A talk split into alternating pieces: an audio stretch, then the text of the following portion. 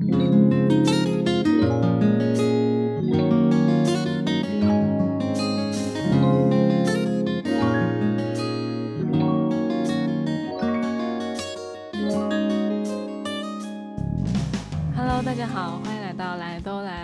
主播丸子。Hello，大家好，我是妮蔻。在这一次节目开始之前呢，我要先给大家介绍一下这一次来都来了跟天猫有一个双十二的密令的活动。那么这个游戏规则跟双十一是基本上是一样的，所以如果有参加过双十一我们这个密令活动的朋友，应该非常熟悉了。就是当你打开这个某宝的 APP，在上面的搜索栏搜索。狂徒之狂也且这六个大字，就这六个大字，我们之后会放到 show notes 以及我们的听友群。呃，就是从五号到十二号，每天都可以输入这六个大字。那么红包的使用期间呢，是在十号到十二号。所以如果你们有东西要买的话，可以把我们这个小红包用上哦。至于这个六个大字是怎么来的，我们来请这个丸子老师来帮我们解释一下。我当时把这六个大字密令报进去的时候，人家后台都惊呆了。首先，恭喜我们尼寇同学把这个口播顺利的念完了。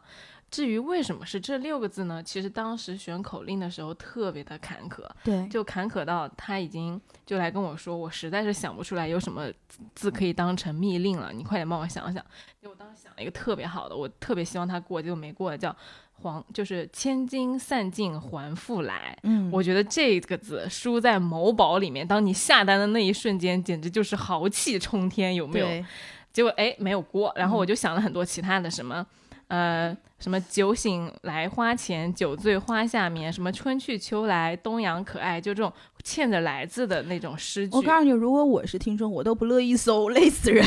但是关键是就是想不出来嘛。嗯，然后最后呢，那个尼寇就跟我说，他说实在全部都没有过，我送了那么多条，一条都没过。我当时他说可能是因为重合率太高了。对，我当时坐在那个电脑面前，我心想妈的怎么回事？嗯就爆了一句骂骂人的话。结果我脑子一转，我想到了一句说，哎。重合率太高，那我说这句话肯定没有人跟我重合，就是“狂徒之狂野且”这六个字是什么意思呢？么意思呢？就狂徒就是那个非常狂妄的那个徒，就是徒弟的徒嘛，知就是知乎者者也的知，然后狂呢还第二个第四个狂也还是那个狂徒的狂，也嗯。就是呃怎么哪个也就是最经常的那个也，知乎者也的也，to 对，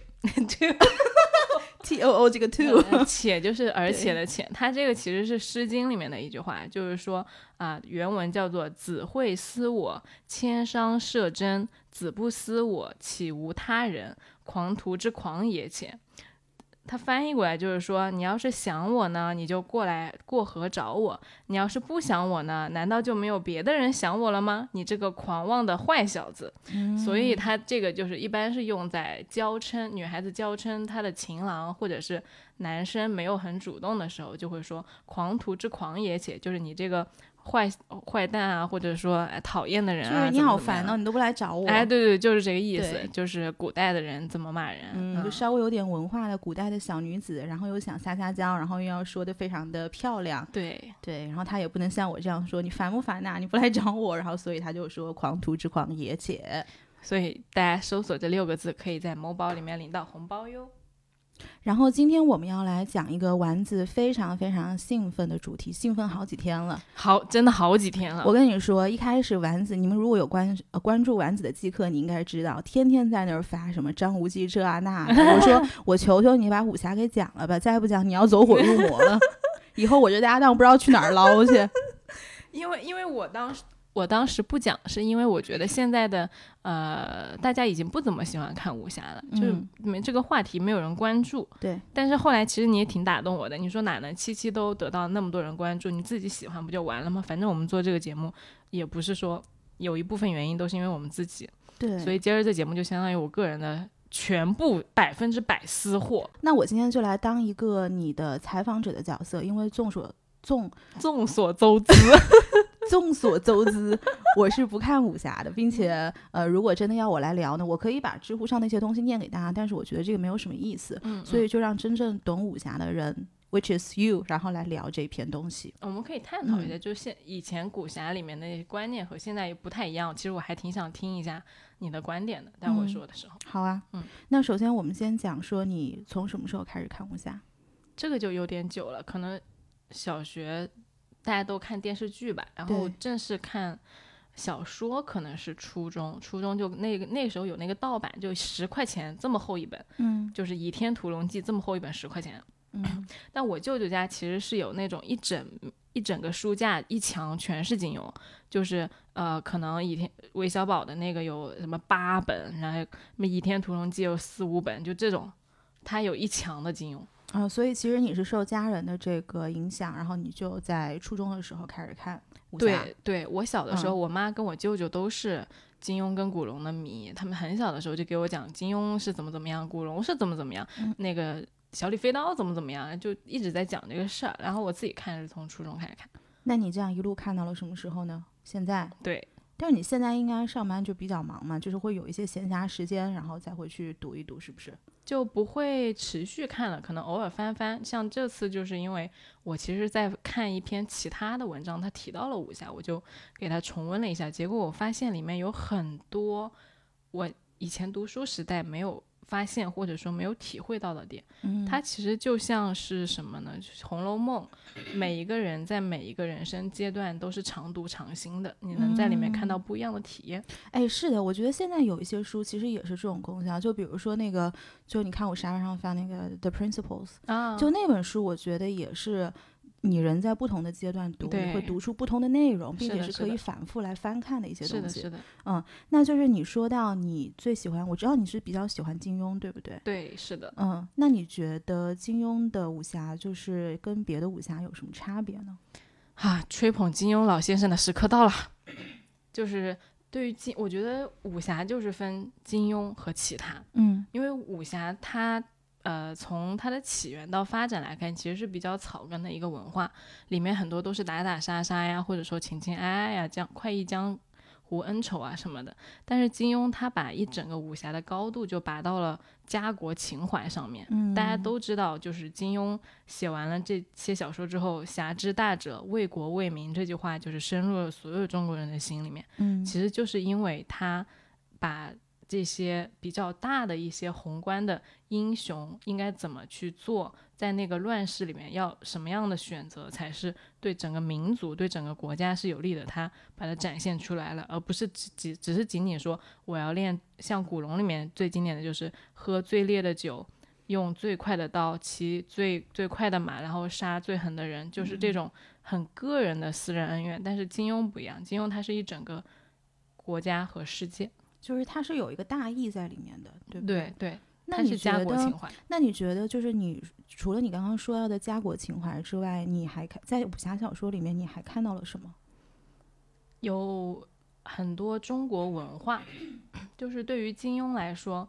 它承载了中国人很多的文化底蕴。嗯，我们现在还是一样的。你比如说“问世间情为何物，直教人生死相许”这个这首诗，可能很多人都不知道是谁写的。嗯我但是就不知道。对，但是你知道这句话，就是因嗯为金庸。然后包括呃“滴水之恩，涌泉相报”这种观念，或者又包括什么“我偏要勉强”的赵敏的那句话，还有周芷若的“我若问心有愧呢”，包括一诺千金，包括很多很多的在个人道德心理的那些准则，其实都是金庸他宣扬出来的。嗯然后还有一点我觉得很特别的是他。呃，非常的立体，每一个嗯人物都是有血有肉的。嗯它不像是，呃，有一些作品里面可能会有一些非黑即白的成分，有一嗯些武侠里面可能坏人就是坏人，好人就是好人嘛。但是在金庸的小说里面，很多人都是坏，他有他坏的原因。嗯，李莫愁之所以杀人如麻，是因为他年轻的时候被辜负了。所以他一出场，他就说：“问世间情为何物，直叫人生死相许。”其实他是一个非常非常可怜的人。嗯对他可能早些年也是一个非常天真烂漫的女孩子，她有一个很爱的情郎，但是那个人辜负了她，所以她最后变成了一个令人闻风丧胆的人。嗯，对，这是就是可怜之人必有必有可恨之处。嗯对，这个也是在武侠里面非常能够被凸显的，就是人之所以为人，他的人人性的光辉和关怀很多。嗯，他不会说因为你坏，所以你就应该死，你就十恶不赦，你就应该被这个社会所遗弃和唾弃，也不是，他是会从很多很多个层面来描写每一个人都经历过很多的苦。那你有你今天现在这个样子，其实你过去的经历造成的。我们可能在江湖里面，他会因为你这一整个人，大家都很讨厌李莫愁。但如果李莫愁真的就是在某一些情况下，杨过其实是可以非常的和他感同身受，有一些事儿的。嗯所以其实杨过和他在某一某一些时间段里面是有一个联盟在的，他们一起喂过郭襄，去帮郭襄找过包子奶。就是杨过虽然会觉得说，哎，刚开始觉得这人很可怕，但是他也会觉得其实有些时候李莫愁是一个挺好的人。所以，我可不可以这么理解？就是如果你放到现在的电视剧，其实人跟人之间的关系是相对来说比较单一的，就是它呈现出来的这个主线的方式，比如说我们两个是盟友，我们就是 always 的盟友。然后，如果我们两个是敌人，我们这个电视剧从头到尾，或者是小说从头到尾，我们可能都是敌人。但是，按照你来说，好像在这个武侠小说里面，你每两个人的关系，嗯，它都是有变化的。有变化的。有变化的，甚甚至是呃，可能我们放到不同的场景里面，就是这个 chemistry 是更加不一样的。对，因为他嗯们所有可能内心的道德准则，你比如说正义，或者说义气、豪情，这些东西是放在第一的。即使嗯你以前杀过人，或者说你以前呃有过仇啊什么的，但是可以相逢一笑泯恩仇啊，这个就是江湖。我今天想讲这一期，其实是想跟大家聊一下我以前在学生时代看那些主线的时候忽略了的，或者说没有看到的一些新的点，可以跟大家探讨一下。那我们今天就主要是以三部曲为线索，讲一下郭靖、黄蓉、哈、杨过和张三丰这几部书里面的主角，好的，以及为什么武侠到现在会没落。嗯我们现在到底看武侠在看什么，或者说不看武侠是为什么？嗯嗯，那我们先讲什么？先讲郭靖、黄蓉吗？对我还挺想听一下你就是对于他们这段感情的呃看法的。郭靖大家都知道，就是郭靖和黄蓉相爱是因为当时郭黄蓉她扮成了一个小叫花子嘛。嗯我先给你介绍一下，你不知道他们俩是怎么相爱的，不对对对对，我不知道，就是嗯黄蓉呢，她其实是一个天之娇女，她爹呢有一个岛，然后嗯她爹玉树临风，什么都会，琴棋书画样样都精通，要她她要啥啥都有，基本上就是个小公主。嗯但是呢，她没有妈，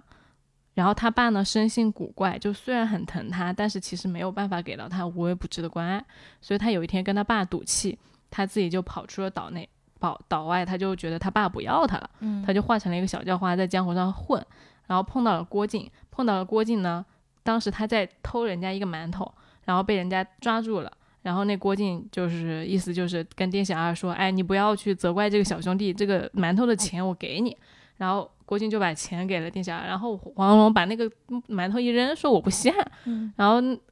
店小二就很无语，就是你怎么这么浪费粮食嘛？对然后结果呢，郭靖就觉得，哎，这个小兄弟我想要结交一下，结果他就请黄蓉吃饭。嗯请黄蓉吃饭呢，店小二就觉得就是看不起呃黄蓉嘛，觉得他没有钱。结果黄蓉当天就是点菜的时候点了很多，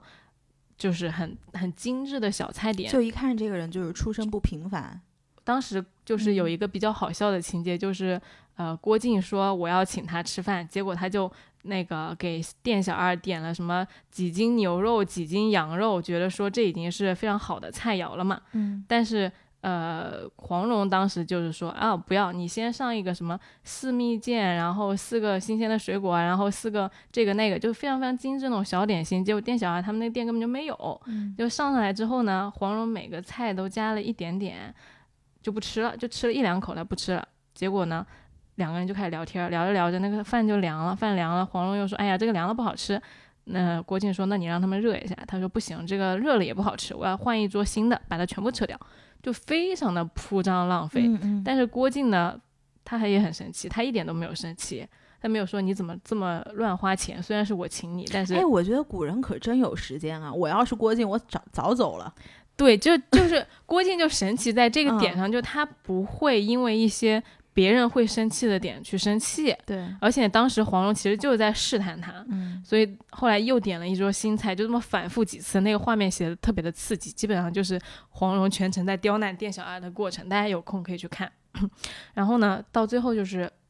黄蓉呢也没有放在心上，他就走了，吃完饭他走。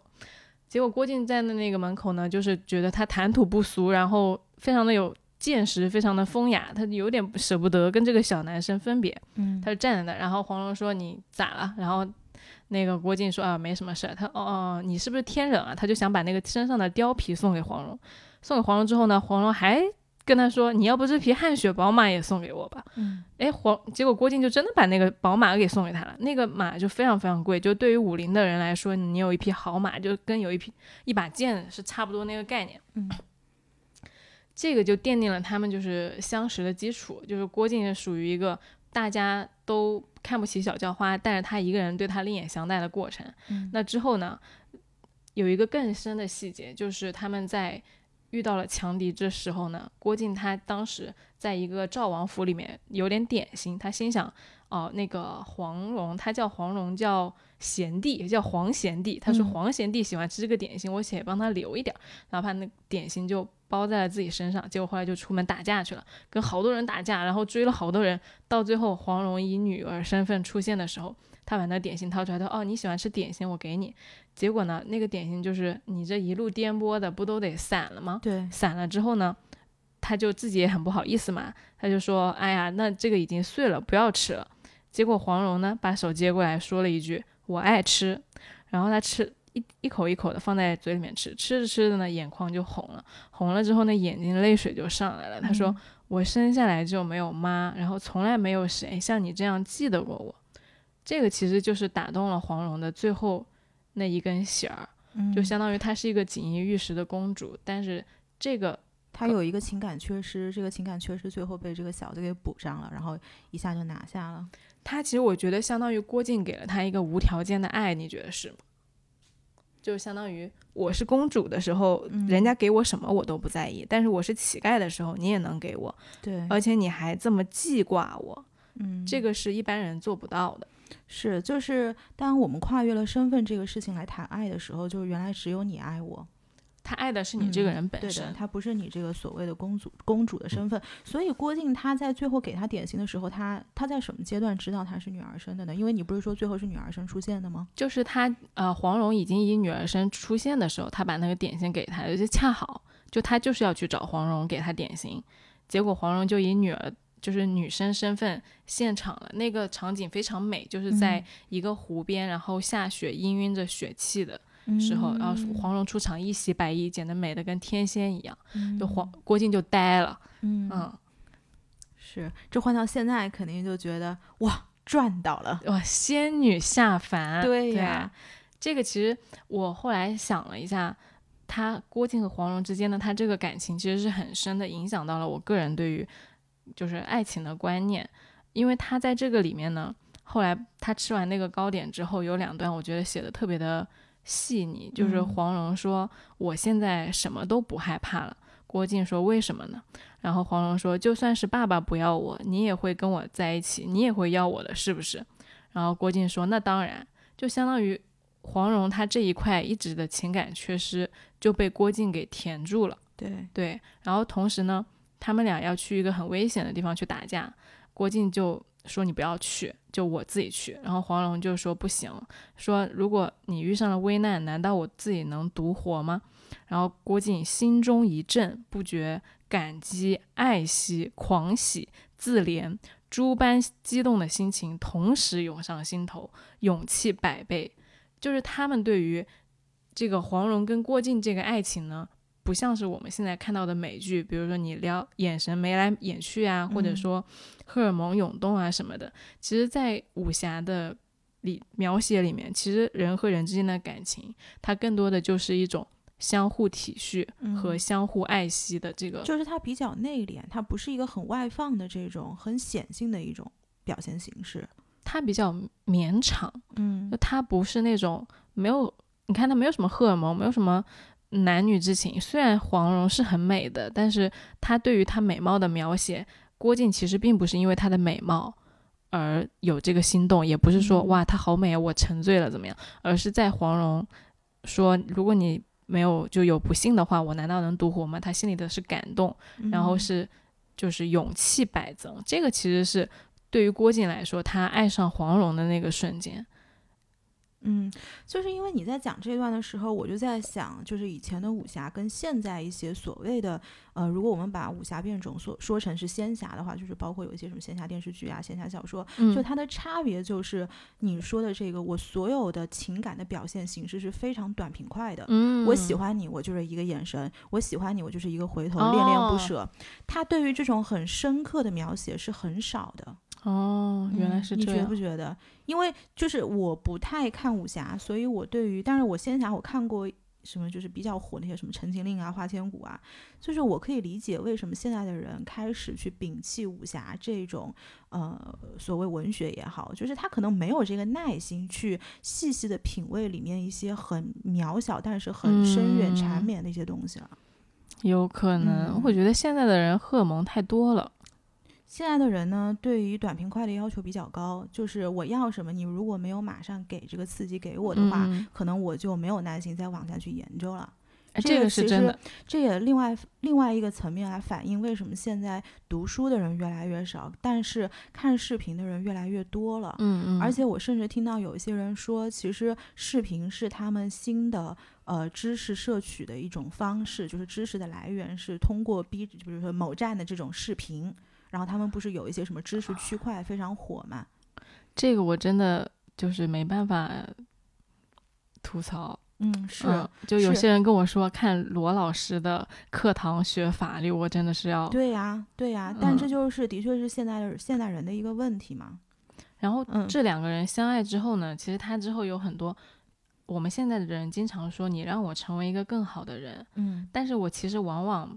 并不能体会到现在大家现在的爱情故事里面，你让我成为一个更好的人有多多么的丰富和立体，或者说，我会觉得说在武侠里面，大家对于爱情会付出更多，大家都是相互去想到对方和嗯牺牲自己的那个 part 比较多。比如说，就是刚刚那个场景下，那个郭靖和黄蓉呢，他们俩其实第一次就冲突了，因为啊、呃他们当时有一个人就是道长，他身负重伤，然后郭靖要在十二个时辰之内去给他找解药，但是黄蓉就不想那么快走，他就想在那个湖边和郭靖独处一会儿，多待一会儿。然后郭靖就说：“我们现在走。”然后黄蓉说：“不行，我们多待一会儿，我想玩。”然后郭靖就说：“哎呀，那我们要是不找解药的话，那个谁谁谁就要死啦。”然后那个黄蓉就马上接着话就是：“那是他死，又不是我死，也不是你死，有什么相关的呢？嗯，因为黄蓉他爸是那个黄老邪，对，他其实不没有那种什么所谓的侠之大者为国为民的东西，也没有什么很善良的那个啊、傻白甜，他就是一个亦正亦邪的人。嗯但是郭靖不是，郭靖是一个老实敦厚的人。那在这个事情上面，他们第一次就产生了分歧。但是他分歧，他们俩是怎么解决呢？就是当时郭靖就说就被他梗到了嘛，然后黄蓉呢马上微微一笑说：“你放心好了，解药我有。”嗯那这个时候呢，郭靖也是心里心里自己想的说啊，那黄蓉这么聪明，她的计谋在我百倍，那我肯定是相信她的，她肯定有办法，她说行就行。所以他们这个第一次呢的那个冲突，就在这个两个人相互信任的基础上，就无形的给化解了。这个其实就是。一个是体现了，我觉得是郭靖他对于黄蓉的尊重，就是他嗯没有想说，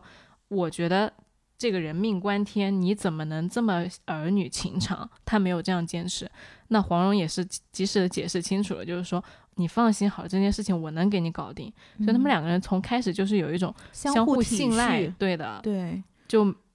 我觉得还是比比较感人的一个状态。嗯，就是我们不强求对方，但是我尽量站在你的立场上，然后对对方也会让我放心。是的，嗯然后同时呢，在后面有一个非常经典，但是我不知道大家有没有注意到的情节，就是呃，当时郭靖身受重伤，他就躲到了一个呃村子里面去疗伤。那这个时候外面有人来追杀他们，他们本来就躲到一个密室里。那外面有一个傻姑，傻姑其实是跟黄药师有一点渊源的一个，你可以理解为他就是智商有点问题、脑子有问题的人。嗯无名是行为能力人，哦，好出戏啊！我本来在非常认真的听你讲故事，然后你突然律师上线了。对，嗯然后呢，那个黄蓉就跟那个傻姑说：“你不要跟别人说，我们俩嗯就在这个密室里边儿，谁问都不能说。”然后傻姑就说：“傻姑不说。”但是黄蓉呢，特别怕他说成了啊，黄蓉跟郭靖都在密室里面，但是傻姑不告诉你，你知道？哦对，所以他当时就是有一点担心，他就想把傻姑杀了，他就动了那个杀心。因为就像我刚刚说的，他其实从小没有什么仁义道德啊、正正和邪的观念的。他就虽然知道他这个傻姑跟他父亲是有渊源的，他如果是威胁到了郭靖的生命，他就是很容易就要去把别人干嗯掉的那种人。结果呢，有意思的是，他就往外走了两步，从那个郭靖的腰间拿出了那把匕首，就出去了。出去的时候呢，他就看到了郭靖的眼中呢露出了怀疑的神色。嗯他估计就是他自己脸上那个杀气就被郭靖看到了。嗯他看到了呢，他就心想说：“我杀一个人不不要紧，但是如果靖哥哥好了之后呢，肯定要跟我吵闹。”然后又转念一想，跟我吵闹也不要紧，说不定他终身都不提这个事儿了，那心里面有一个介怀的东西，那就无谓的很了。算了算了，咱们就冒上这个险吧。所以他这个转念转了两下，我觉得也非常有意思。因为你人呢，其实在一个非常紧要的关头，你看他那个价值排序，对，就是首先，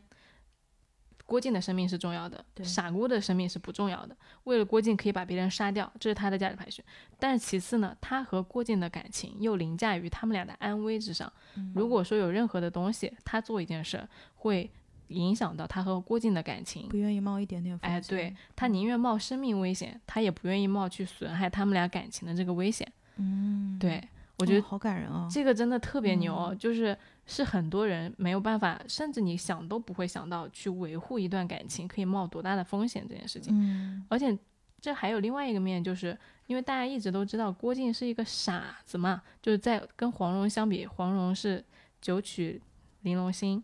那么呢，他其实也从来没有想到过说，哦，因为郭靖好哄啊，好骗呀，我就 PUA 他呀，对吧？嗯那现在不是很多男的，就是或者哎，也不是男的，就是 有的人有的人，嗯，老是想去 PUA 别人嘛，对吧？对但是郭黄蓉她从来没有这样想过，她一直都非常非常尊重郭靖，她甚至就是尊重这个郭靖的价值观，爱护和敬重他，甚至有一点忌惮他。嗯他会觉得我杀了这个人，郭靖就会不高兴，而不是说我杀了这个人，郭靖不高兴没关系，我哄他两下，这个事儿就结束了。他不会这样想。其实郭靖这个角色对于黄蓉来说，就是根据你刚刚讲的，我听下来也是挺难得的。因为就像你说，郭靖对于他的价值，完全是把他心里填补上了一块这样的一个人。嗯。其实他看郭靖也不会说像我们去评判他说他很傻，然后或者是他很穷，或者是他没有身份地位，而是说这个人对我很重要，他只能看到这个东西。是，对，就是，所以他就能体现出，其实黄蓉她对于她另一半，即使她自己是一个公主一样的人，即使她可能聪明绝顶，全部的《射雕三部曲》里面你很难找到比黄蓉还要聪明的人，嗯赵敏是绝对没有黄蓉聪明的，嗯但是她还是这么尊重她的另外一半和。的价值观就是在价值观上，她都不会去挑衅郭靖，她不会觉得说，我觉得杀这个人不重要，我觉得你的安危重要，就不会，甚至不会去争，他就是从心底里去尊重郭靖这种不会滥杀无辜的这个想法，嗯而且会退很多步去冒自己的生命危险去尊重他，然后维护他们的感情。我觉得这个就是非常非常对，就你退很多步来想想，如果郭靖不是有这样的特质的话，其实一开始他们两个都不一定会有这样的相遇。对如果估计郭靖是另外一个人，对不对？嗯那今天黄蓉可能还一个人在桃花岛上，然后嗯还想着心里有一块缺是谁来填补，嗯还在跟他爸吵架，嗯，是吧？我觉得可能这个。包括其实郭靖他刚开始遇到黄蓉的时候，他是没有那种家国之痛和侠之大者为国为民的这个想法的。当时黄蓉就是在前面很几章第一次见面的时候就跟他说，这首词是辛弃疾做的。那郭靖是在大漠长大的，他文化功底不行，他就不知道辛弃疾是谁。然后黄蓉就给他解释啊，什么北方沦陷在了金人手里，什么岳飞被奸臣害了，巴拉巴拉的。然后其实郭靖听的是没有感觉的，他说我从没有来到过中原，这些事你之后慢慢说给我听，这会儿救王道长要紧。就这些事情完全不会去唤起他的共情。嗯但是最终大家每一个人想起郭靖，都是他是一个大侠，那是为什么呢？就是因为他碰到了黄蓉，碰到黄蓉之后，黄蓉给他做了那么多影响。他一边是他给黄蓉填上了这个缺失，他把黄蓉那个妖女的部分啊就掰过来了。嗯同时呢，黄蓉为了成就他这个人，啊、给他介绍了洪七公，拜他为师，然后学到了周伯通的九阳真经、九阴真经，然后有各种各样的给他搭桥铺路的过程，然后不断的熏熏陶他，引导他，最后这两个人相辅相成，才有郭那个襄阳城外的那个郭靖夫妇。嗯，就是你说完这一段，我就想到之前我看别人讲说为什么这么喜欢看武侠，他是这么说的：他说，虽然这些绝世武功可能不是真的，但所有看武侠的人，他都相信那些爱恨情仇一定是真的，那些侠之大者为国为民一定是真的，那些一诺千金一定是真的，那些一辈子兄弟一定是真的，那些潜心修炼等一日爆发一定是真的。是的，嗯，我觉得你刚刚在讲这所有的东东西的过程中，就让我想到这些话。嗯对，所以他这个，你说他是爱情吧，但它其实里面穿插了很多的义和正邪、价值观取向、亲密关系，嗯，对？吧？就是其实是挺多的一个东西。对，对，因为你刚刚不是进来的时候，你有跟我讲你特别喜欢看那个公众号嘛？嗯嗯，然后你当时是跟我讲了公众号里面很小的一段话，但是如果这段东西就在我听来，其实你放在今天，哪怕是现在这个时候，你放在任何一个环境，比如说职场上，其实也是可以反映出一定问哦题的。你要不要给大家分享一下这段东西？哦，也可以。其实嗯那个是后面一段，嗯，就我刚刚走进来跟尼寇说到我。为什么就是武侠这个东西常读常新呢？我是看到了是那个《倚天屠龙记》里面，它有一段就是那一段一整章其实特别特别精彩，里面有赵敏围攻武当派，然后呃明教去救场救火，里面还有什么太张三丰教太极，然后谁又谁跟跟谁打了，然后多年的谜底都揭开了，巴拉巴拉，后面就是精彩纷呈，那鸡皮疙瘩都能看见。但前面有一段非常小的地方，很容易被人忽略，但是很我当微妙。非常微妙，就嗯他当时就这么几句话，我看的就是当时张无忌知道他的自己的外公就是张三丰那武当派要被赵敏给围攻了嘛，他就带着那个青翼蝠王韦一笑去赶路，赶紧去武当去救火。那这个时候呢，书里面写的就是韦一笑和张无忌两个人是当世轻功的唯二两者，嗯就相当于他们俩走是跑步是最快的，用轻功跑了大概数十里。跑着跑着呢，刚开始韦一笑能跟上他，之后韦一笑的内功不行，他就跟不上了，跟不上他那个速度就越来越慢，越来越慢。那张无忌心里想，就是这样长久也不是长久之计，得搞匹马来。嗯他就跟韦一笑说说啊，那个我们在前面的市集上买两匹马。嗯这个时候书里面描写韦一笑就是他心中早有此意，但是不便说出口。那么一听教主是这样说的呢，立马怎么怎么，其实就这一句话就很微妙，就是为什么青翼蝠王他心中早早有此意，但是他不便说出口。嗯对，就因为我当时想的，他一个是尊重张无忌是教主，是等他发号施令的；另外一个确实就是张无忌是可以给人就是，呃，那种尊重的感觉。他确嗯实就是作为一个老江湖，其实明教那些人一个个眼睛都长在头顶上，你要不是真有点本事，或者说真有点那种侠义之情的话，他们是不会尊重你的，哪怕嗯你是那个什么教主哪哪哪的，怎么什么什么人啊之类的。嗯嗯所以呢，他当时就是非常尊重张无忌，所以在你的顶头上司，其实就是放到现在职场上来说，没有在开口给你下这个指令，而且你可能觉得你上司没想到这件事儿的时候，下属是不便开口去说这个事儿的。他当时嗯放在古代就是这样子，嗯所以等那个领导呢，他就跟你说哦，我想到了，我们应该怎么怎么办。结果青衣蝠王就说：“哎呀，教主，那个前面在市集上买马太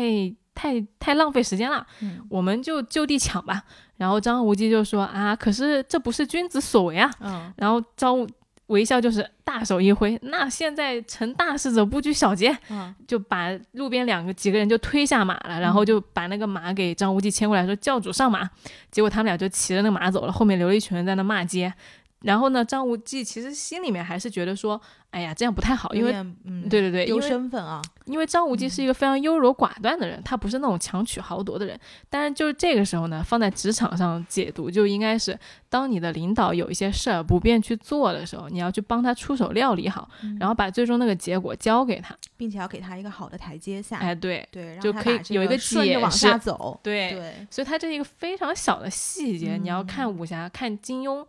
他其实因为金庸的小说，他是改过很多很多版的，所以他基本上是修复了很多 bug，然后有很多遣词造句和很多细节是可以值得你反复去推敲的。这个也是看的时候我觉得特别的有意思。啊，为什么一个江湖行走的邪教？元老他不便去说这个事儿，然后当张无忌说去买马的时候，他直接推了两个人走。嗯，但是你小时候肯定没读出来这层意思，对吧？你肯定这个是到现在，然后自己在社会上混了几年，你才知道，搞了半天是这个意思。自从我变成了打工人，被社会摩擦了之后，我就能读出来武侠里面的职场意味了。嗯，是的，是的。那刚刚那个，呃，郭靖跟黄蓉讲完了，其实对我，我就。这两天也是突然能想到，因为之前前两天有一个基友问我，他说对你影响最大的几本书或者说几个作品是什么？我当时没有想出来，我当时给到他的回答是，我觉得很多的小说在我的呃学生时代给我的那个影响是如静海深流一般。奠定了他的底色和基础，而不是有一个作品说哦惊为天人，我从此三观都被洗刷了。不是的，就是一点一滴的构筑了我的这些性格。这个是一个相当于第一部我看到他们的爱情观嘛。然后第二个我很想讲的是杨过，我从小就特别喜欢李若彤的那个小龙女的角色。哦，嗯，是的。嗯，长得又漂亮，对，就是哇，一转身那真的是仙女姐姐，嗯，以至于就是刘亦菲那个天仙嘛，是刘亦菲是很美，但是留在我那个年代，她能唤起你感情的就是李若彤，对对，嗯，然后想讲好像也是我唯一看过的一个版本，古天乐李若彤嘛，是吧？是吗？是不是？你竟然看过？对的，对我看过电视。我那个电视看了好多遍，可能有那么几集看过。就是我，因为我这个人吧，其实你说这些东西，我可能都看过。嗯，因为你讲过《桃花岛》，我就慢慢想起来当时的那个场景了。嗯，但是呢，我有一个很大的特点，就是我看的电视剧、看的电影、看的书，我全都记不住。嗯，所以就是可能是要人反复说、反复说，或者是你下次让我看到电影，我就知道啊，这个我看过。就记性不太好呗。记性不好，对。但是我今天想跟他分享的是，啊，我。想讲的是杨过为什么他老是三番五次的救郭芙？嗯，因为江湖就爱看武侠小说的朋友们是知道的，就是江湖有一个论调和一个争论，就是杨过到底是爱小龙女还是爱郭芙？嗯嗯，甚至有一种说法说，那个《倚天屠龙记》里面出来的黄山女子是郭芙和杨过的后代，说小龙女已经死掉了，就是。你知道我们这种武侠爱好者就是这么的发烧，就是这么的会钻，就找各种各样的论据去支持你自己的 CP。然后我以前很久之前呢，我是觉得杨过是爱郭芙的，因为他对于小龙女其实是一种依恋，对对，但是他对于郭芙呢是那种激动的，就郭芙说什么话他都很激动，嗯，他没有办法心平气和的去和郭芙相处，就老要去挑战他，然后郭芙也是每次看到他，他们俩就争。针锋相对的，对我当时就这么觉得，我觉得哇，这不是爱情是什么？嗯，但我现在多年之后回想起来，我又觉得杨过其实不是爱郭芙。为什么他不是爱郭芙？因为郭芙是他的一面镜子。嗯，在郭芙的身上，他看到了他想要拥有而他没有的一切。嗯，他小的时候就是在被郭靖捡到的时候，其实就是个孤儿嘛。然后没有人关心他，没有人爱他。然后郭靖捡到他之后呢，又把他送到了那个全真教。全真教他师傅又打骂他，就他从小基本上就前半生就是怎么惨怎么来。嗯，但郭芙就不一样了，郭芙就是个千金大小姐，要啥有啥，长得又漂亮，然后大家都对她非常的宠爱嘛。而杨过这个角色，他几乎。半生都在追求一个认同感，就是很希望大家承认他，因为他爸是杨康，杨康是一个非常非常坏的人，嗯就黄蓉特别讨厌杨康，所以黄蓉间接就是非常讨厌杨过和提防杨过。嗯所以杨过就是其实他为什么爱小龙女，他其实自己说过，他谁要是对我好，我就会对谁好，因为对他好的人太太少了，他太需太需要这个东西了。对，所以是一个非常孤傲和敏感的人。嗯，在郭芙身上，他其实就是投射出了他自己完全都没有的那个极端。嗯，所以每次他看到郭芙的时候，他都非常的激动，他不能够心平气和的跟郭芙聊天啊、相处啊什么的，就是因为他他郭芙就是他另外一个就是郭芙对于他来说有点太完美了，就是他不希望。呃，就是自己没有得到的这些东西的这样的一个形象能够活得这么好，是有这个意味在里面啊。呃，不是活得那么好，就是他在《神雕》里面的设定呢，就是郭芙老是去搞他，就嗯还砍过他的手，然后又是害他，因为郭芙很蠢嘛，郭芙就老是坏他的事儿，然后还重伤过小龙女。杨过其实一度是非常非常恨郭芙的，他对郭芙的情感非常复杂，嗯他觉得就是郭芙坏了他很多的好事，让他觉得他自己特别命苦。但是同时呢，他也没有去杀郭芙，嗯当杨郭芙砍了他一只手的时候呢，他也没有砍回来。其实他那个时候他是有很多个机会，如果真要报复啊，不仅是砍手，你把把郭芙杀了都没关系。但他不仅没有杀，他救了郭芙非常多次。但这个是为什么？就当时我们的解，以前我的解读就是因为他爱他，嗯因为他敏感、嫉妒，然后郭芙又很漂亮嘛，呃，青梅竹马啊什么什么的，巴拉巴拉，就一堆那种理由给自己找。现在我觉得就是因为杨过他为什么救郭芙，就因为他自己本身就是个很善良的人。嗯当时小龙女快死了的时候，呃，郭芙又去插了一脚，就把小龙女就是本来就重伤，然后打了她一下，就更好不了了。杨过非常生气，嗯但小龙女就跟杨过说：“她说你不要怪人家，是我们自己命苦。”就是他就意思就是你就这个事儿呢，与人无尤，你不要再去报复别人了。我们俩这么惨，我们俩就自个儿惨吧，你也不要再去寻仇啊什么的。我们俩日子就只剩这么点了，我也快死了，你就在这古墓里面好好的陪我吧，嗯，就这个意思。嗯所以其实就是从杨过，因为他从小是被他妈妈养大的，其实就本身是一个很善良的人，他有一个很善良的根。那又碰到了小龙女这种就是不怎么谙世事，然后也没什么报复心、没什么名利心的人，就把他的那个善良的那个色彩呢是有发挥出来的。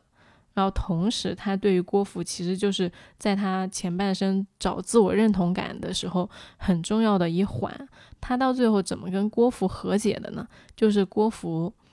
她当时襄阳城大战，她郭芙的丈夫在围被围攻，马上就危在旦夕了。嗯那这个时候，郭芙就跟杨过说：“杨大哥，我求你去救救我老公。”然后杨过就一脸就是老子才不想要去救他，除非你给我跪下来，然后磕三个响头。因为你想郭芙以前那么搞过他，其实杨过心里有很多的愤恨。结果郭芙就真的跪下来给他磕了三个头，嗯哎杨过就没办法，他就去救了呗，因为可能也确实是不可能见死不救的，他就是对要气郭芙一下。对，这个时候书里面描写很妙的一点就是，他冲到人群里面去救耶律齐的时候，郭芙心里面就迟疑了，就他甚至不知道那两个人在一起，在那个欢哪个？对他都不知道他担心谁更多一点，嗯他觉得他担心杨过更多一点，所以就是郭芙他其实是爱杨过的，嗯这个是毋庸置疑的。但是杨过他自始至终他都是很渴求郭芙的认可，嗯到最后他跟郭芙的和解就是他说。郭芙求他原谅，说啊，我以前做了很多对不起你的事儿啊，我以前不懂事啊，你原谅我。然后杨过就跟他说，他说我其实也谈不上记恨，只要你以后不再恨我，我就心满意足了。就他对于郭襄，他哦，他对于郭芙的那个要求是很低的，嗯就只要你不要讨厌我，你只要承认我，我其实在你这里我就非常开心。好卑微哦，对，就是这样。他就是因为他前半生太太过于迷茫，嗯对，所以他对于这个他完美的镜像投射来说呢，他就是很想得到别人的认可。我其实之前是不知道的，因为我觉得他喜欢郭芙嘛。但是我最近在读这个文章的时候，我觉得他其实就是内心里非常非常需要别人对他的认可，和极度的敏感、自负又自卑。因因为他是从一个社会底层爬起来的人，他见过很多很多的社会底层的人，也是有人性的温暖的。他当时去古墓的时候，不是那个孙婆婆嘛，就是很照顾他的。那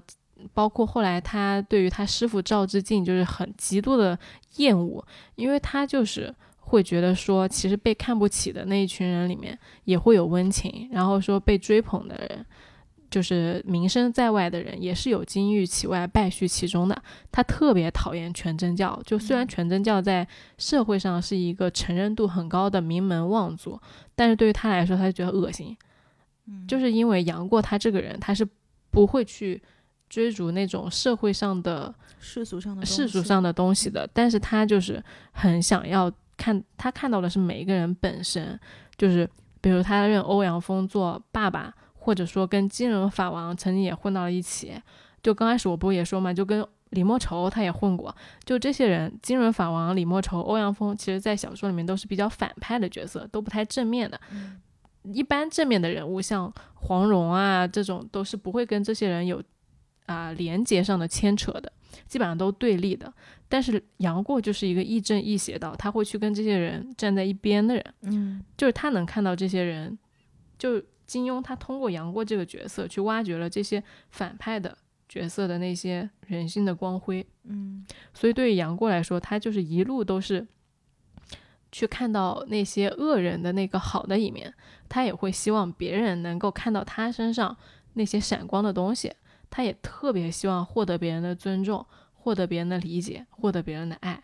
这也是为什么他就一直。在小龙女身边的原因，因为觉得他觉得全世界只有小龙女温暖了他，对对他好，是无条件的接受他的，对的。嗯，哎呀，我觉得好 sad 这个故事。没有你，因为因为这个也是我最近才想到的。之前可能看的时候就觉得啊，杨过好帅，然后他是什么呢？他有个很神奇的点，就是他见一个撩一个。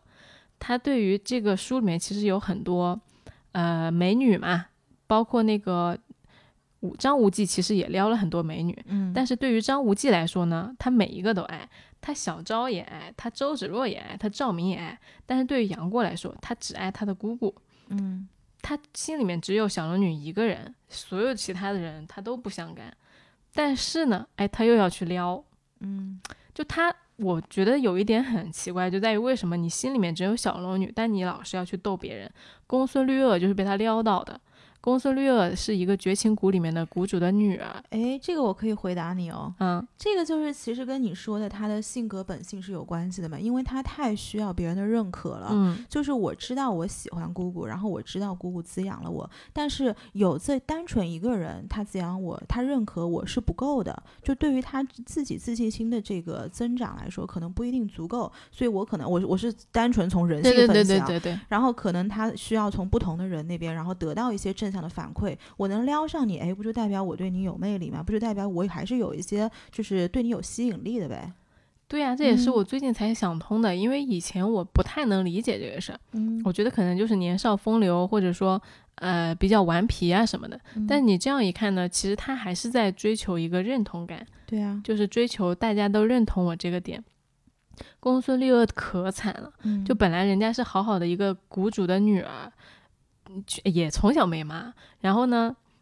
哎，本来生活的好好的，要不是因为杨过也不会死。杨过撩到他是怎么撩的呢？就是在那个绝情谷里面，嗯，他就跟公孙绿萼闲聊，然后他就说你好美，嗯，然后公孙绿萼说也还好吧，嗯，然后结果杨过就说啊，那你们这个谷里面是大家都是瞎子吗？然后公孙绿萼说为什么？他因为都没有看到你的美啊，嗯，然后公孙绿萼就很开心，然后就低头一笑，那这个时候他就。就这么几句话，他就把他撩上了。嗯啊，然后最后呢，公孙绿萼就是为了保护杨过死了，死掉。对，特别悲惨一个角色，那活不过几集。嗯啊，什么都没得到。哎，但你有没有发现，在武侠的这个电影里面，真的男主角他会有很多支线的女性，嗯，不管是成就他，还是帮他，或者是被利用，然后一步一步的把他捧到从一个很草根的位置，然后捧到一个很高的地方。你觉得这会不会也是，呃，大家会喜欢看武侠，或者是说有一些男性他很喜欢武侠的原因之一呢？我觉得是。但是其实大家，呃，其实各就是各花入各眼吧，或者说每一个人的解读是不太一样的。你像我的话，其实我以前也会，但是现在我就不这么认为了。嗯，怎么说？也不能说大家读的不够深吧，因为就是可能我个人会赋予它，自己会主动的去赋予它一些意义。嗯嗯，我先回答你那个问题，就是大家会觉得打怪升级很爽，那个确实是很爽。但是对于金庸的小说来说，就像我刚刚开头说的，它是一个事件。其实你把杨过刨掉，它也是一部完整的小说。嗯，它可以被命名成你，比如说现在你说是杨过成长记，或者说杨过打怪升职记，你可以把杨过和小龙女刨掉，它就是一部呃什么郭作女郭芙的一生，嗯，或者说郭靖黄蓉结婚后怎么样了。或者说郭靖和黄蓉是如何在结婚后守护襄阳的，就是它是一个完整的故事，而不是一个单主角去打怪，为了打怪升级而打怪升级的故事。我懂，它是一个你透过杨过的眼睛看到了整个江湖，而不是你杨过一直往前走，然后一飞冲天。就是没有一个非常明确明确的主角以及一个明确的主线，能这么说吗？有明确的主线，但是它。每个支线都是独立的，嗯，它不是说完全刨掉主线就没有了的，嗯嗯，对，它它是一个森林，嗯，其实就是像那个嘛，《权力的游戏》（Game of Thrones） 不是也是这个道理吗？其实每一个王国都有每一个王国自己的故事，只不过最后组合起来，然后大家又相互发生交织，有可能，但主要是因为我没怎么研究过《权力的王国》啊，《权力的权力的游戏》对，《权力的游戏》也是一个应该很多人非常喜欢的一部一部片子吧。确实，然后你不是还想说那个张三张三丰吗？张三丰那个也是我，就这次才发现的一个点，就是我不知道大家到底知不知道，我们武侠小说 粉丝界有一个说法，就是张三丰是一生单恋郭襄的。嗯，然后呢，我当时也是，就是在我刚刚说的那一章。张无忌去救场的那一章，当时张三丰是处在一个什么样的绝望的境地？就是他的手下的一代厉害的弟子全没了，嗯，然后二三代的那些弟子呢，就是相当于功夫不厉害嘛，嗯，一代的只有一个手和脚都废了的弟子叫于代言，在他身边。那这个时候呢，赵敏前情铺垫就是赵敏已经带着他自己手上围攻的呃 solo 的那帮爪牙，就赵敏手下那些人啊，都是一些。奇奇怪怪的绝顶高手，嗯，就看起来貌其貌不扬，可能有点丑，但是一个个拎出来都是能打趴武林的那种，嗯，然后带着这群人呢，把少林给学习了，就是少林那些高僧呢，基本上就死的死，伤的伤，基本没啥了，嗯，这个时候呢，他又带着那些人又冲到了武当，就是又想灭武当，他的目的呢，就是要让那些人就是相当于臣服于他们。然后控制整个武林嘛，嗯，那这个时候呢，张三丰他在接见了，他接见了一个假的少林高僧，那个少林高僧其实是赵敏派过去突袭他的，那个少林高僧就跟他张三丰说：“哎呀，我们少林不行啦，我们少林好惨啊，就是全部的人都死光了，只有我一个人逃出来了。”然后张三丰就很很心痛啊，作为一个一代宗师，你看到一个旁。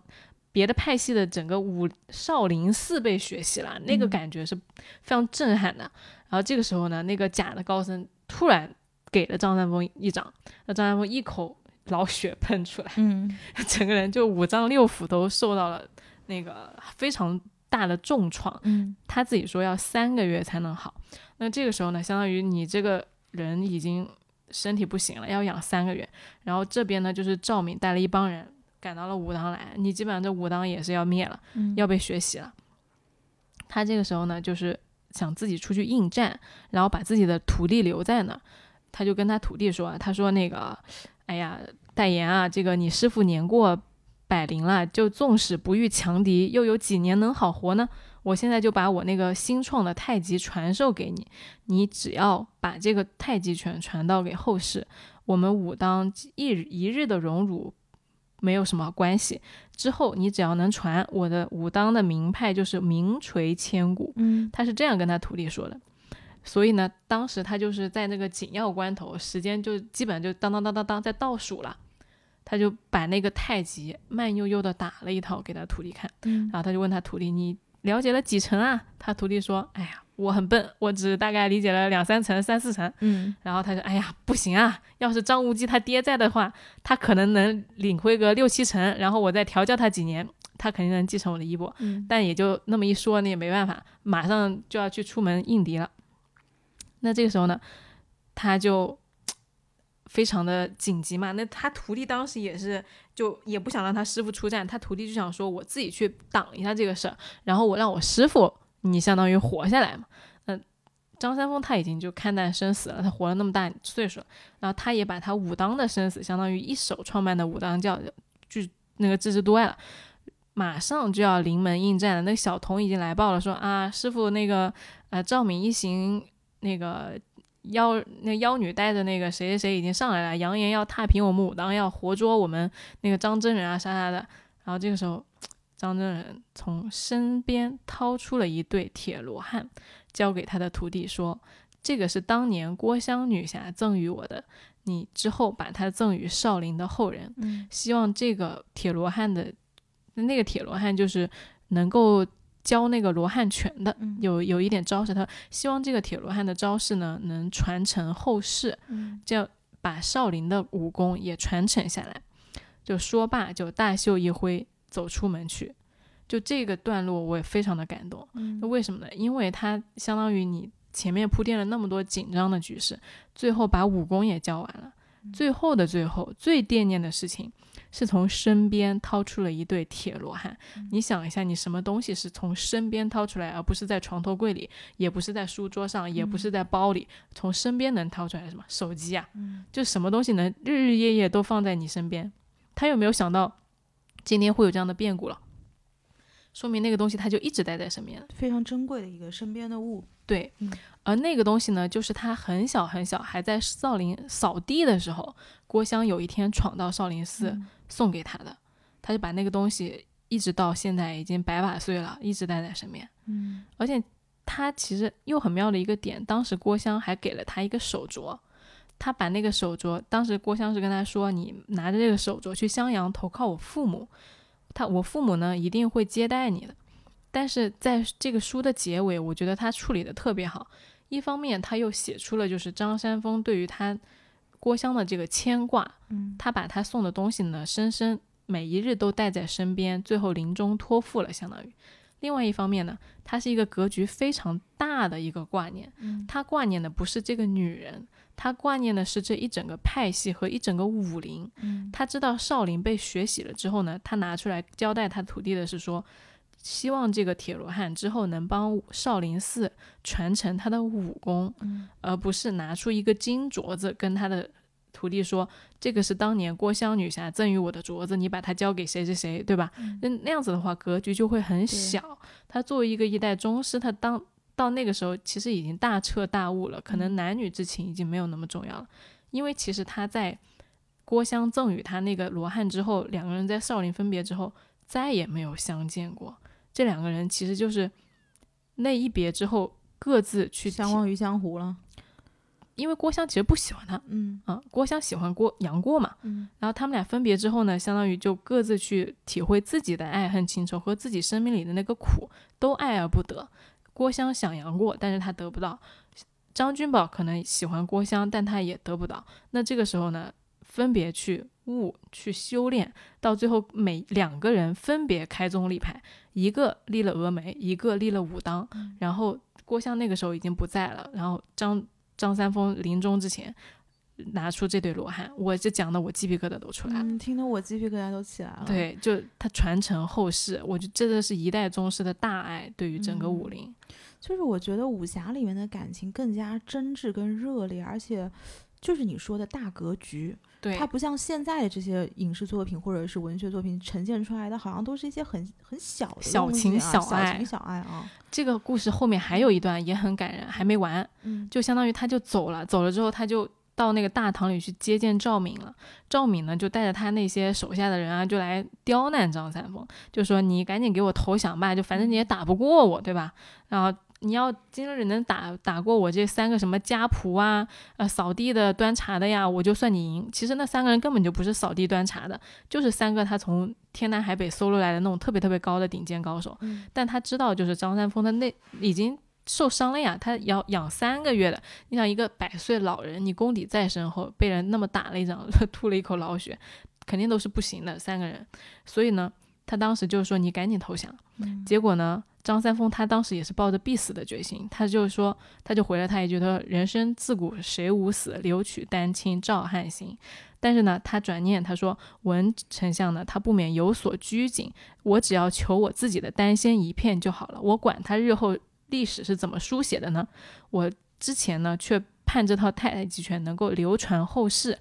其实不就跟文丞相一样，是要顾全身后名，其实还是贪恋那些名声吗？嗯，他其实根本没有关系，我只要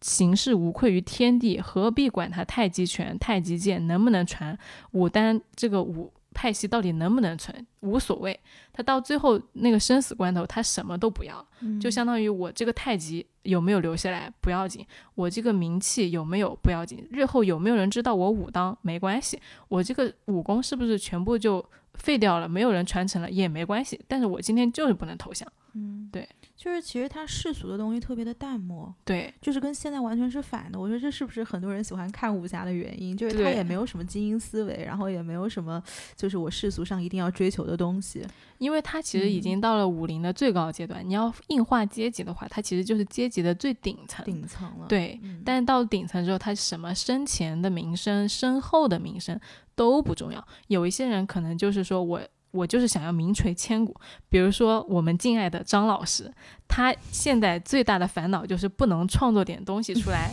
以传后世，让后人记住他。嗯，但是你看看张三丰人家这个境界，这个就是为什么呢？就是因为你说的他的阶级已经到顶端了，他上面没有人再需要他去。突破去追求他的对手就是他自己呀。可是我们的张老师的对手上面有很多很多的人，然后他就会觉得说，哎，我为什么不是那个谁谁谁？就是他还是比较嗯嗯入世的思维比较入世的一个人嘛。对。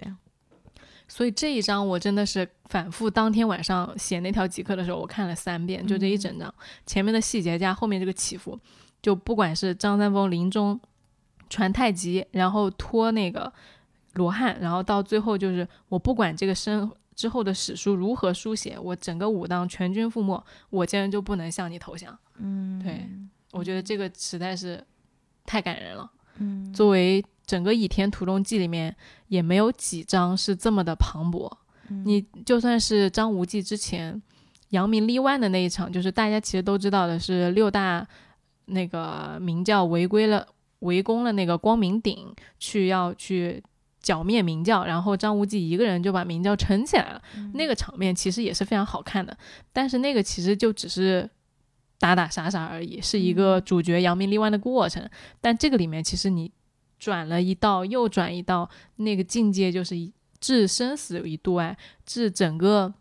武当于度外，然后到最后到所有的名声都无所谓，什么都不要了。我觉得这个是非常大气的。一段嗯是，就是在今天之前，我小时候反正是肯定没有看过武侠的书嘛。但是今天我在这听你类似于讲故事，我觉得这个武侠应该是有一些更深刻的东西，值得现代的人，就好像是《孙子兵法》一样，你也可以在现代人的这个日常生活中拿回来重新读一读，会有一些深刻的理解。但是呢，就是我觉得现代人会有另外一个问题，就比如说我，我觉得我会没有耐心去读这样的书，是对。嗯，你像如果我看的书是什么？就比如说，我很喜欢看那种商业性的东西。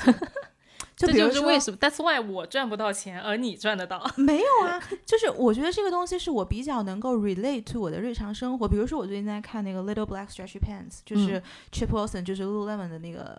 呃创始人写的。嗯，就是我在读这些东西的时候，我会觉得他们中间有一些写的东西，我是可以 relate，然后我可以用在我的日常生活当中。嗯，但是呢。武侠的那套东西，如果不是有你今天的解读，我可能看不到这一层含义。嗯但是要看到这层含义，你要花很多很多的时间以及积累。嗯。which 你从小开始看，所以你可能有这么深厚的东西，是一个厚积薄发的过程嘛。嗯。所以我就在想，就是今天这个武侠到底为什么会没落了？嗯。确实，这是一个很值得令人思考的问题。你觉得，就是你觉得作为一个武侠迷来说，你觉得这是为什么呢？我觉得这个问题挺值得思考的，它肯定是多方面的。嗯，那讲到没落，我们肯定就是说，承认它是有一个兴起的嘛。它是有一个兴起的过程的。那为了这个节目，我去查了一下，就是它兴起的整个过程。嗯，其实我们中国是有武侠小说的血液在源远流长的。嗯，在《史记》里面，其实就有荆轲刺秦王这种侠侠士的剑客，嗯，去做这个事儿。然后到了呃唐代，这种侠义之情更是鼎盛。到了元呢、明呢，都是有的。那到了什么时候会有一个？比较明显的没落在清代的时候，清代就是大家都知道，我们那段历史是比较屈辱的嘛，相当于西方你列强用那个炮火和先进的技术打开了我们的大门，那这那个时候大家对于东方人的印象，对中国人的印象就是东亚病夫，嗯，所以那个时候其实包括你的技术和你的文化都受到了全方面的质疑，就中国人。的弊端在哪里啊？然后怎么革新啊？如何学习西方？那时候大家都非常的混乱，就很困惑，你就不知道你自己是谁，你就会觉得说，哎呀，这个 到底怎么回事？那我们中国人到底是不是病夫？那肯定大家都不想要是嘛？那这个时候出来了一批学武的人，比如说那个叶问，叶问的师傅是李小龙，就是这样一批人呢。他用武功站在了世界的舞台上，他告诉外国人，就我们不是东亚病夫，就你们是打不赢我们的，我们是有武术的。所以在这个时候呢，其实中国国内就。大肆兴办武馆，就全民练武。到这个时候，就大家重新把武术带到了这个舞台的中央和文化的中心。就是说，我们不是东亚病夫，那我们是有文化民族的脊梁的，而这个脊梁就是武术。所以在这个时候呢，武术就兴起了。武术兴起呢，就带动了武侠小说的再一次那个兴起。到直到那个当时金庸和古龙连载在《明报》上的小说达到了一个鼎盛时期。所以我们说。武侠它有一段兴盛的时期，其实是在那个时候的武侠小说。然后那个时候的武侠小说呢，慢慢慢慢的，它就被改编成了电视剧和电影。然后到我们爸妈那个年代呢，就相当于影视作品又有了一波兴盛。然后再到现在，慢慢慢慢的，哎，它就没有了。那我理解他当时兴盛的原因，就是因为大家需要它的内核。就武侠，武侠一方面是武，一方面是侠。武呢，就是我们当时练的那个技术层面的那个武，大家是需要的。另外一方面就是我们讲的侠义精神，是中华文化传统里面的一个部分。那个时候是支撑着大家一直往前走的那口气。嗯。那么到现在，其实你不管是武术还是侠义，其实都没有在这个社会上占有主。主主流的声音，嗯，这个是我们说问武侠为什么没落所需要知道的前提，就是你没落的兴起的前半部分的原因和背景。嗯，那么说完这个，我们再来讨论，就是为什么武侠到今天是样怎样的局面？那天我记得就是我们听友群里面有一个人问说，武侠到现在到底还是不是流行文化？那么其实呃，在金庸去世之后，有一个。中青报他做了一个调查，就是说对比九零后和零零后抽样，读过金庸作品的零零后呢，比九零后递减了百分之十六点三，并且只有百分之六十二的人认同“为国为民，侠之大者”这句话。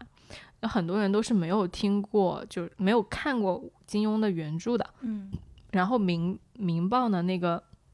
有一个刊登了武侠小说的武侠世家，他也是停刊了的。停刊之前，那个杂杂志只有两个人，一个是社长，一个是主编。然后那个杂志的订阅平均年龄是六十岁。然后为了阅读，杂志把字体放大，把文章减少，字数减少。就你知道，就听起来还很好笑，但是其实是非常悲壮的。当年那个封刊词，就是他那个主社长呢，就是。当年也是非常游戏人间的一个人，和那些写武侠的作者都是谈笑风生的。那到了晚年，已经孑然一身了。他在最后一期的休刊词里就说：“从今后，凭谁管领万古斜阳？”相当于这个武侠到这那个创作的巅峰就已经没落了，不行了。嗯，那你觉得是对于你来说，你身边没有这个武侠的氛围，你觉得是什么原因？嗯。其实我觉得，因为你要讲到我身边的话，应该是有一个取样本的这种前提在里面的。嗯，因为我身边的人没有一个是属于特别关注文化，或者是，呃，哎，说白了没文化人。我还想 polish 一下怎么说，就说白了都没有什么文化人，然后大家你看金融行业的都在努力赚钱，然后就是每天就向前看，你还要我说的怎么好听？不是 这个锅文化人不背，因为因为武侠小说其实是一个非常草根和非常大众，其实是有一点说那个点直接点就是是一个呃现代语言的屌丝梦。是一些就是平平平凡的人在社会底层一步步往上走的故事。那你也不是平凡底层一步步往上走的人啊？哎，就是我是说，它不是一个非常高精尖的文化，或者说，呃，只有文化人才读的东西。它其实一度是一个全民皆武侠的状态。那么为什么它现在就是大家没有在全民皆武侠？就在想这个问题。其实我觉得很比较直接的几个原因啊，一个就是我们现在这个社会。你过老人过马路你都不敢扶，何况什么行侠仗义、见义勇为，是不是？这根本就不存在。现在这个社会上风气已经没有了，就大家对于侠义这个观念，甚至你很少在生活中听到有谁会讲侠义这两个字，可能会说仗义，但是称不上侠义，因为你刚刚解呃就是解读了武跟侠嘛这两个东西，就是我觉得首先武。就是这个武术在现代肯定是已经没落了，并且现代人他日常生活中依靠的东西也不是这一套东西。然后义这个东西，那就就更加了。就现代人好像是不是精英思维呢？还是说每个人都向前看？就是他要的那个东西，绝对义字不是当先了。对，因为在这个社会向下。武侠呢，原来是可以通过你练武达到一个成为英雄的这样有一个梦的，但是对于现在社会人来说，你练武功其实已经没有用了。对我们来说，就是有钱人有用，就是钱、权、力在至上，而不是武功可以给你完成一个个人的逆袭。所以对于这个武字，它已经没有用了。同时，就是随着科技的发展嘛，相当于现在大家觉得，你就算是有降龙十八掌，你就算是有乾坤大挪移，其实也比不上人家科技厉害了。所以其实他那个色彩，那个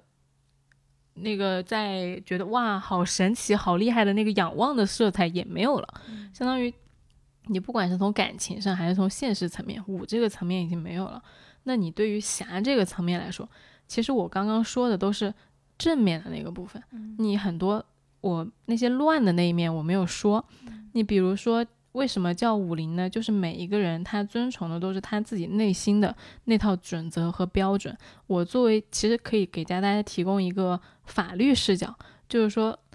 武侠其实在我们法律人的语言体系下，它就是一个私利救济的社会。嗯。相对于我们现在来说，我们现在是公利救济，就出了一件事儿，现在社会呢就是要去法院，由法官来裁决你这个人到底有没有犯罪。如果法院说我没有罪，我就是没有罪，你不能给我定罪，你也不能因为啊我做错了一件事，你就要让我杀人偿命啊怎么着？但是对于武侠来说，它是私利救济，私利救济呢就是说我只要觉得你有罪。我就要杀掉你，我要替天行道和为大家除暴安良。那如果我作为一个大侠，我肯定是行侠仗义的。那如果我是一个奸佞之人，我是一个虚伪的人，比如令狐冲他师傅那叫什么来着？那个人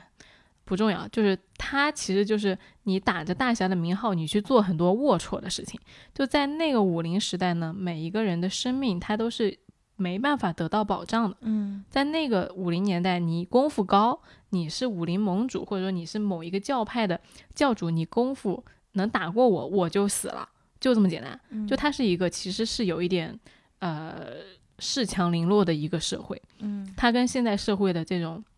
稳定和和谐的秩序是不太一样的，嗯，包括现在官方其实都是不太会去鼓励你原来那个私利救济的行为的，所以武侠它这个侠义精神呢，不能够完全被推崇，嗯，对，就是因为它的负面就是每一个人的道德标准和行为模式都不一样，对，而我只遵从我自己那个，那你每一个人的生命都得没办法得到保障，这个和现代社会的秩序。去调整的方式和维护的方式是不一样的。嗯，对，所以我会觉得说，呃，武侠其实到走到现在没有被，就是没有被大家再看见和再接受，是一件很正常的事情。我其实个人也没有觉得很悲凉或怎么样，它就是一个很自然的事情嘛。嗯，或者你换一个角度说，就是武侠留在了你们这些很忠诚的武侠粉的心中。对，对，我觉得这其实也是一一一怎么说一类作品结束最好的方式了。嗯，嗯，因为你没必要就是强行让别人跟你看一样的东西嘛。我嗯弟弟零零年的，他可能就是喜欢看美剧，或者说你可能就喜欢看《权力的游戏》，嗯没必要说大家都一起看武侠嘛。嗯武侠也是有糟粕的。是的，是的。那我们今天的节目就到这里了，因为今天好像时长的确是比较长，就讲到了丸子非常、激情演讲激动的，就是你们丸子姐姐讲着所有的东西，连个稿都没有，就在这儿 脱口就在那儿给我讲故事，然后我就坐在对面跟个迷妹似的听。呃，所以大家如果呃有任何想跟我们讲的话，请呃来我们小宇宙的这个留言区，呃，并且欢迎大家每周收听《来都来了》，可以在喜马拉雅、小宇宙、荔枝、皮听、网易云、苹果 Podcast 关注我们。嗯、这一期我们就到这边啦，拜拜。拜拜。